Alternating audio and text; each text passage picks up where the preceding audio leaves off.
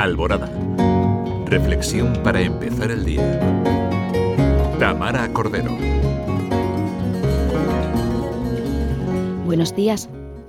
Ya han dado comienzo en las parroquias las catequesis de primera comunión, en la que muchos niños tienen su primer encuentro con Jesús y con la fe. Y es que en una sociedad cada vez más secularizada, es común que los niños que se inscriben en estas catequesis no provengan de familias creyentes o tengan un conocimiento limitado de la fe en general. La Iglesia se enfrenta así a una oportunidad valiosa y una responsabilidad significativa.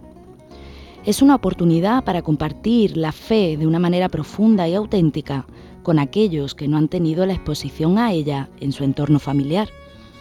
También para sembrar semillas de amor, compasión y espiritualidad en los chicos y chicas que sin duda tendrán un impacto en la sociedad. Pero también supone un desafío.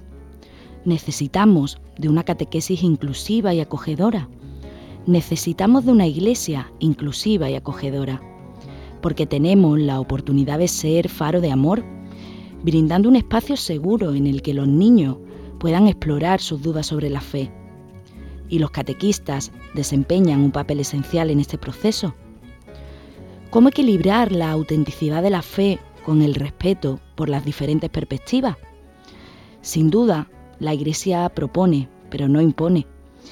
El encuentro con Jesús debe darse de manera natural. Son los niños los que deben descubrir su propia relación con Dios y la espiritualidad.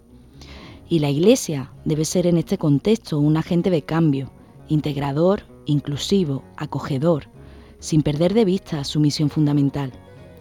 Un pilar fundamental donde valores como el amor, la compasión, la justicia, la solidaridad y la esperanza, sobre todo la esperanza, sean lugar de encuentro con los pequeños y también sus familias para propiciar el escenario idóneo en el que conocer un poco mejor a Dios.